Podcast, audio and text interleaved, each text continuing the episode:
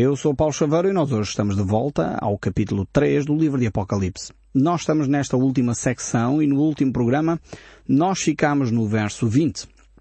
Mas eu gostaria de voltar aqui ao verso 19, onde encontramos aqui uma expressão extremamente linda da parte do nosso Senhor Jesus Cristo. Quando ele diz, eu repreendo e disciplino a quantos amo. Sê pois zeloso e arrepende-te.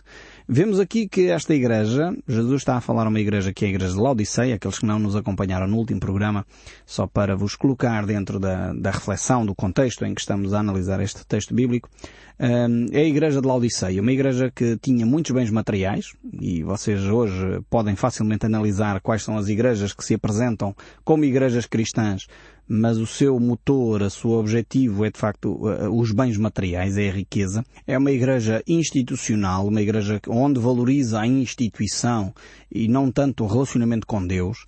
E então Jesus diz que esta é uma igreja morna, uma igreja que não é quente nem fria, não toma posição em relação a Cristo, mas enfim vai mantendo uma tolerância com todas as coisas, mantendo assim uma atitude muito morna, como diz Jesus aqui usando a expressão de Jesus Cristo. E Jesus diz se continuar nesta toada, e vejam bem que aqui esta igreja não tem graves problemas, podemos dizer assim, doutrinários, como nós encontramos outras uh, que estavam com o ensino de Balaão, um ensino errado sobre, sobre a idolatria, sobre o relacionamento conjugal, dos seus fiéis, eh, ou uma outra como aquela que tinha o trono de, de Jezabel no seu meio. Não, esta igreja de Laodiceia era uma igreja relativamente uh, saudável, uh, uma igreja relativamente uh, boa, podemos dizer assim, mas era tudo muito relativo, era tudo relativamente. Era uma igreja nem, nem era quente, nem era fria, não fazia muitas ondas, enfim, podia ser cristianismo, mas também não podia, enfim, os, os valores cristãos podiam ser aplicados, mas também se não fossem também não era grave. Então era uma igreja assim, uma igreja, enfim, e infelizmente se nós olharmos ao nosso redor, vamos encontrar uh, hoje igrejas com estas características. Uh, igrejas que o, seu principal uh, objetivo é os dinheiros, o seu principal alvo é a riqueza, é os bens materiais, é o ter catedrais, é o ter projetos e terrenos e territórios e não a relação com Deus. Jesus valoriza mais este aspecto. Por isso ele diz que vai repreender e disciplinar esta igreja. Mesmo assim, Jesus não desiste uh, dos seus filhos, não desiste da igreja, mesmo quando ela está com estas características. Por isso ele diz, sê zeloso e arrepende-te. Dá mais uma oportunidade a uh, que os cristãos efetivamente se arrependam. A ideia de igreja é, acima de tudo, um grupo de pessoas uh, que, essa, que, que no fundo sai para fora. A palavra igreja eh, significa eclésia, eh, é de facto um grupo de pessoas chamados para fora, ou seja, chamados para eh, se encontrarem com o mundo e levar esta boa nova do Evangelho ao mundo. A ideia de eclésia é uma ideia de assembleia, de pessoas que efetivamente se dedicam à adoração e à divulgação da mensagem de Cristo. Depois então chegamos ao verso 20, onde diz, o capítulo 3, o verso 20 diz, Eis que estou à porta e bato. Se alguém ouvir a minha voz e abrir a porta, entrarei em sua casa e cearei com ele e ele comigo. Este é um texto extremamente conhecido, muito citado, um, e é de facto um texto extremamente importante. Jesus aqui usa uma imagem uh, muito bonita, mais uma vez, Jesus gosta de utilizar imagens para explicar as realidades espirituais. De outra forma, nós provavelmente não entenderíamos. E claramente Jesus utiliza aqui uma imagem de alguém que quer entrar em casa e chega à porta da pessoa e bate para eh, entrar. Ou seja, Jesus não força a entrada. Uh, Jesus, apesar de ser o Senhor dos Senhores, o Deus dos Deuses, o Deus Todo-Poderoso, uh, Ele não força a entrada. Ele é realmente um Senhor cuidadoso, é um gentleman que uh, toca à nossa porta, bate e pede permissão para entrar.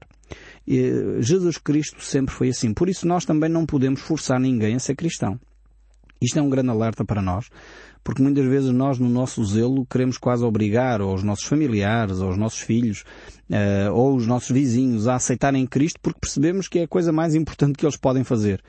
Mas a atitude não é essa. O próprio Senhor Jesus Cristo nunca forçou ninguém.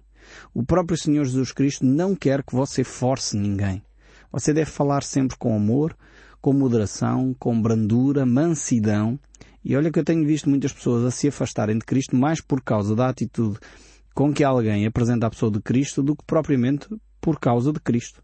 Quando as pessoas são uh, duras no apresentar Jesus aos outros. São pessoas muitas vezes uh, bastante acutilantes na forma como apresentam Jesus. Quando na realidade Jesus, ele próprio se definiu a si mesmo como manso e humilde de coração. Nós temos que ser mansos e humildes de coração. Nós temos que ser como Jesus aqui, alguém que está à porta e bate bate insistentemente. Não se vai embora a primeira, a primeira vez que a pessoa não atende. Não, está lá. Mas bate uh, sem forçar a entrada. Sem ser, eh, entre aspas, não, não me levem a mal esta expressão, sem ser chato. Mas ser alguém realmente uh, que é perseverante é alguém que é carinhoso e age por amor, como vemos a ligação com o verso 19, que é uh, Deus uh, repreende e disciplina a quem ama. Este bater é um bater doce, é um bater de amor, é um bater à porta de alguém que quer se relacionar conosco. Aliás, ele diz, se alguém ouvir a minha voz e abrir a porta, eu entrarei em sua casa e cearei com ele e ele comigo. Quer dizer, se Jesus Cristo estiver ali numa atitude uh, de ditador, de, de alguém arrogante, de alguém uh, aborrecido porque a pessoa ainda não abriu a porta, de certeza que ele não ia se sentar à mesa para cear.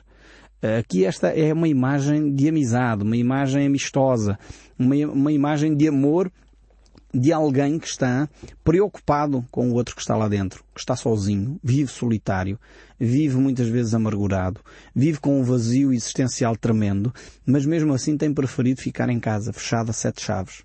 Cristo continua a bater à porta e Ele espera que cada um de nós possa abrir a porta do nosso coração. Conta-se a história de um artista que pintou este quadro, este quadro de Jesus uh, a bater à porta do nosso coração. E ele chamou alguns amigos para criticarem esta obra de arte e esses amigos acharam estranho que o quadro uh, pintado não tinha uma maçaneta do lado de fora. Uh, e perguntaram ao pintor, mas porquê que este quadro não tem um puxador, uma maçaneta do lado de fora? E ele respondeu, é que esta porta só pode ser aberta por dentro. Esta porta representa o coração do homem e só pode ser aberta uh, pelo próprio homem. Cristo não força nunca a entrada uh, na vida de ninguém. E realmente uh, Jesus dá esta imagem aqui, neste, neste capítulo 3, verso 20, esta imagem lindíssima de que Ele quer um relacionamento especial connosco. Ele quer desenvolver uma intimidade com cada um de nós mas Ele quer que cada um de nós o faça voluntariamente. Cada um de nós faça conscientemente e diga, eu desejo ter este relacionamento com Deus, este desejo de ter Deus na minha vida, de ter Deus em minha casa. Eu realmente, às vezes, não percebo como é que as pessoas ainda rejeitam este Senhor tão cuidadoso, tão amoroso para conosco, que quer cear conosco. Não sei se você eh, já teve ou não o privilégio de receber algumas figuras públicas em casa, se calhar se você soubesse que aí o Presidente da República ia fazer, eh, enfim, um, banquetezinho, um lanchinho, e se ele dissesse, não, eu vou lá à sua casa lanchar consigo, iria preparar os melhores eh, chouriços e o, melhor queijinho, guardar realmente as coisas que você tem de melhor para oferecer a essa pessoa importante. E Jesus Cristo, Ele está a dizer, eu quero ter esse relacionamento convosco um relacionamento íntimo. E Ele espera que cada um de nós, de facto, possa oferecer o melhor. Mas Ele quer que o façamos voluntariamente. Eu espero sinceramente que com esta imagem que Jesus nos deixa aqui, a igreja de Laodiceia, esta igreja que tem muito para aprender de Jesus. Porque é muito rica, mas não percebe nada de relacionamentos. É, é, tem, tem os, as catedrais e os templos e as instituições, mas não percebe que a vida espiritual acontece junto a uma mesa, numa tranquilidade da informalidade, de estarmos juntos de uma forma tranquila, envolto de uma ceia, e ali, naquele, naquela refeição, eh, como amigos, estamos ali a, a partilhar intimidades com Cristo. Realmente é uma imagem completamente diferente daquilo que Jesus começa a descrever desta igreja de Laodiceia. Eh, esta é a igreja fria, esta é a igreja institucional, é a igreja que guarda e preserva os rituais distantes ocos, vazios. E Jesus está a dizer, isso para mim não serve de nada. O que eu quero é entrar em tua casa, cear contigo, estarmos num ambiente informal onde o amor é o vínculo que nos une. Que tremendo texto este aqui de Apocalipse capítulo 3 verso 20. Mas, mas não termina aqui o texto bíblico e o verso 21 ainda diz ao vencedor dar-lhe-ei sentar-se comigo no meu trono. Veja bem que esta intimidade entre Jesus e a sua igreja prossegue. Ou seja, aquele que tomou a atitude, quem é o vencedor aqui? O vencedor aqui, de acordo com as palavras do próprio Senhor Jesus, é aquele que se arrepende. É aquele que percebe o seu caminhar, aquele que, que se apercebe que está errado, pensando que é rico, que os bens materiais é que são importantes, pensando que a instituição é que é valiosa, ele diz, aquele que é zeloso e arrepende-se, torna-se vencedor, eu dar-lhe-ei sentar-se comigo no meu trono. Ou seja, esta intimidade vai perdurar. É uma intimidade que começa aqui na, na Terra, mas é uma intimidade que se estende até à eternidade, se estende até aos céus, onde de facto aqueles que se mantêm, se arrependem do seu pecado, o pecado da mornidão, o pecado de não ser comprometido com a causa de Cristo, o pecado do cristianismo nominal, temos que dizê-lo com toda a transparência, eh, temos que nos arrepender dessa atitude de mornidão. Precisamos ser comprometidos com Cristo. Se somos cristãos, temos que ser comprometidos com Cristo. Se somos cristãos e talvez não nos identificamos com este tipo de igreja, igreja que tem uma grande ostentação financeira, uma igreja que tem uma grande ostentação patrimonial, então procuremos uma igreja da intimidade, uma igreja simples, uma igreja que talvez não valoriza tanto estes aspectos, mas valoriza o relacionamento com Deus. Procure uma comunidade onde a palavra de Deus é ensinada. Mas não fique nesse estado de mornidão. Saia desse estado de mornidão, que é a grande questão aqui. Jesus Cristo diz que ele não pode suportar esse tipo de atitude do cristão nominal, do cristão que não é nada, não é carne nem é peixe. Precisamos realmente tomar uma posição diante de Deus, dizer, ok, talvez o cristianismo que eu tenho vivido, ou o cristianismo que eu tenho visto à minha volta, o cristianismo cultural que nós temos, eu não me identifico, mas eu vou procurar uma comunidade com a qual eu me identifico. Tenho que mudar de atitude. Então Jesus diz que essa pessoa que toma esta atitude, essa pessoa que se arrepende de ter sido um cristão morno, eh, se torna vencedor, passará a estar sentado também com ele no seu trono, como, diz ele assim, eu também venci e me sentei com o meu Pai no seu trono. Aqui Jesus Cristo uh, dirige-se ao Pai de uma forma muito possessiva, dizendo meu pai, não é o nosso pai, mas é o meu pai, no sentido de ele demonstrar que a sua atitude como Jesus, o homem, o filho do homem, valeu a pena. Mais uma vez, Jesus aqui se torna o exemplo uh, para cada um de nós. Ele foi obediente e obediente até à morte e morte de cruz, como nos diz Paulo aos Filipenses, e realmente ele torna-se um modelo, um modelo de obediência. Compete-nos a nós seguir este modelo segui-lo em todos os passos e por isso também ele diz, se vocês fizerem o que eu fiz, se se tornarem vencedores como eu, eu fui vencedor, eu também partilho o meu trono convosco. Que experiência linda esta que Jesus Cristo aqui está a, a, a, trazer para nós. Claro, mais uma vez, creio sinceramente que muitas destas expressões aqui são, são simbólicas, porque estão a descrever realidades espirituais, eh, não são necessariamente tronos físicos, materiais, feitos disto ou daquilo ou daquele outro, mas estamos a falar de, de um relacionamento íntimo com Jesus Cristo. Assim como Cristo, uh, o Pai e o Espírito Santo, a Trindade, têm um relacionamento de amor uh, entre si.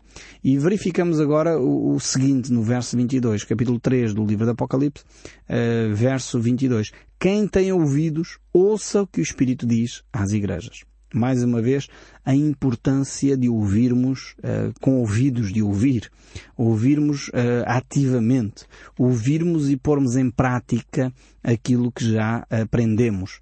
Então este é o período, no fundo, em que nós vivemos. Uh, a Igreja de Filadélfia e a Igreja de Laodiceia coexistem. São igrejas que existem no nosso dia a dia e podemos estar a frequentar uma comunidade que se assemelha à Igreja de Filadélfia. Isto aqui não, não, não pensem que estamos a falar de rótulos de igrejas, porque há até igrejas que se denominam Igreja de Filadélfia, não quer dizer que é dessa comunidade que estamos a falar necessariamente, até pode ser, eh, mas uh, não estamos a, a, identificar comunidades com, com os títulos que aqui encontramos. Estamos a falar sim, a falar de comunidades que se comprometem com o Evangelho ou comunidades que são mornas no seu procedimento, comunidades que são mais instituição do que relação.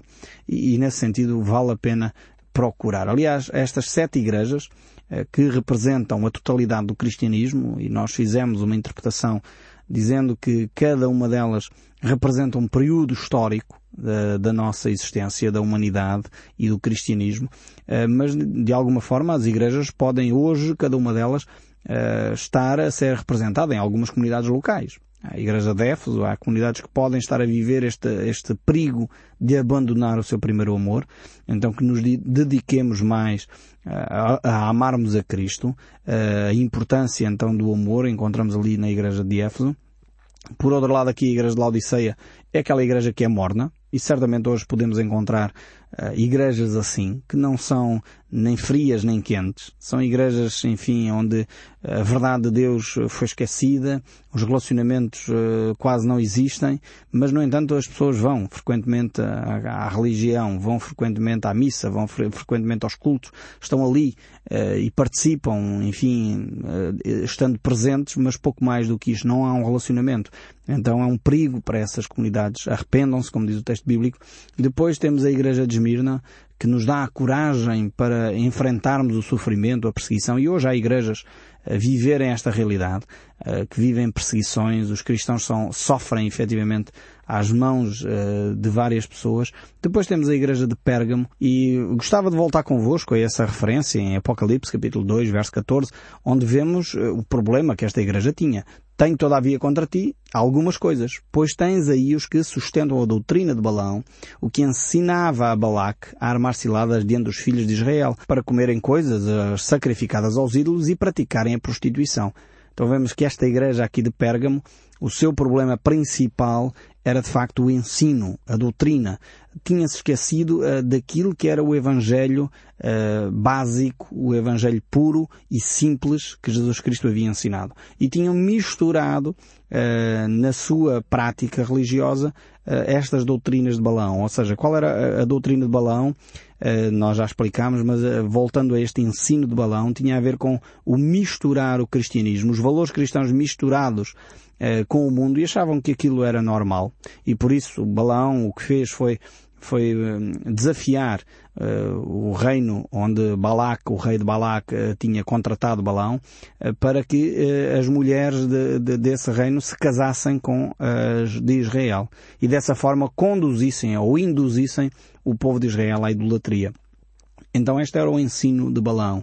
Também o erro de Balão era pensar que a bênção podia ser dada por dinheiro. Este é um outro aspecto que nós podemos ver no livro de Judas e o livro de Pedro, a carta de Pedro que fala também sobre o ensino de Balão, o caminho de Balão e, a, e a, o erro de Balão. São três coisas distintas uh, que nós encontramos uh, quer aqui no livro do Apocalipse, quer no livro de Judas, quer no livro de Pedro e nós temos que estar atentos a isso. Porque infelizmente às vezes há pessoas que pensam que por dinheiro podem abençoar ou amaldiçoar. Se a pessoa der dinheiro, então abençoa-se. Isto é, é o erro de Balão. E, e hoje em dia temos igrejas que seguem o erro de Balão abençoam ou amaldiçoam se houver dinheiro. Se não houver dinheiro, já não se abençoa. Isto é um erro ter terrível que infelizmente mina a vida uh, das igrejas. E algumas delas até são igrejas uh, cristãs, mas estão a viver dentro deste erro. Um erro terrível. Uh, depois temos a igreja de Tiatira, que também tinha uma prática pouco recomendável. O verso 20 do capítulo 2 diz, Tenho porém contra ti o tolerares que essa mulher, Jezabel, que a si mesmo se declara profetiza, não somente ensine, mas ainda seduza os meus servos a praticarem a prostituição e a comerem coisas sacrificadas aos ídolos. Mais uma vez, aqui esta Jezabel representa, poderíamos dizer assim, a nova moralidade, onde no fundo eh, aqui o ensino era uh, podemos pactuar perfeitamente com os valores da sociedade sem nos mantermos firmes nos valores cristãos. E isto é um erro. E depois verificamos também aqui a integração, eh, que a prostituição eh, não é necessariamente falar de prostituição, venda de sexo, mas sim a, prostituição espiritual, ou seja, a pessoa tem o, seu Deus, Deus Todo-Poderoso, Jesus Cristo, mas depois tem ali os seus, eh, as suas imagens de escultura, a qual de vez em quando vai lá e faz um, um cultozinho de veneração, um cultozinho de adoração, mas somos cristãos. Percebe aqui o erro de Jezabel?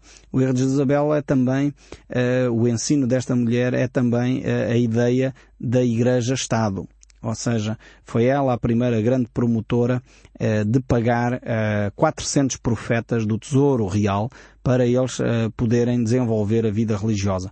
É, é esta ideia também que Jezabel aqui ensina de alguma maneira esta mistura entre o poder político e o poder religioso. Creio sinceramente cada vez mais que reflito sobre isto, que os graves problemas que ocorreram nas sociedades do passado ou do presente tem a ver com este ensino de Jezabel, quando a Igreja vai namoriscar com a política ou quando a política se imiscui nas questões religiosas. É quando isso acontece, dá sempre grandes problemas e graves problemas na sociedade. É óbvio que os legisladores, a sociedade deve perceber que tipo de país tem nas mãos. Portanto, e os legisladores, se são cristãos, devem promover valores cristãos. Mas a instituição igreja não tem que uh, se imiscuir na realidade ou nas vertentes políticas ou partidárias de um país. E é esta separação que temos que perceber. A Igreja deve ser sal e luz na sociedade, influenciar a sociedade, influenciar até leis para que hajam leis mais justas, mas a Igreja não tem que tirar dividendos partidários uh, da sua relação da justiça e da verdade. Percebem a diferença? Espero bem que sim. Este era o problema aqui da Igreja de Tiatira. Temos também ainda a Igreja de Sardes, que conhece bem as suas obras do Senhor, uh, conhece bem esta Igreja e diz, tens o nome de que vives, mas estás morto. Ou seja, é aquela Igreja Uh, que já não se percebe, já não se, uh, não reconhece o seu estado espiritual. Já morreu e não deu conta. É gravíssimo. Há igrejas que, que eu creio sinceramente que hoje são assim. E muitas pensam que é pela quantidade de barulho que estão vivas. Mas não tem a ver com a quantidade de barulho. A vida espiritual não se mede pelos decibéis que a aparelhagem de som tem. E infelizmente há algumas igrejas que estão mortas espiritualmente, mas no entanto fazem muito barulho. E há outras que estão mortas também espiritualmente e não fazem barulho nenhum.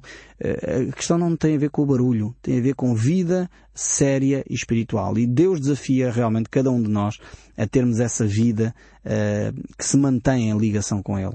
E realmente é esse o desejo de Deus. E eu espero sinceramente, depois desta resenha histórica, porque depois vamos entrar no capítulo 4, onde vamos entrar numa nova secção aqui um, ehm, que, que João descreve, e nós iremos ver isso no próximo programa. Que Deus o abençoe ricamente e não deixe de ouvir o som deste livro.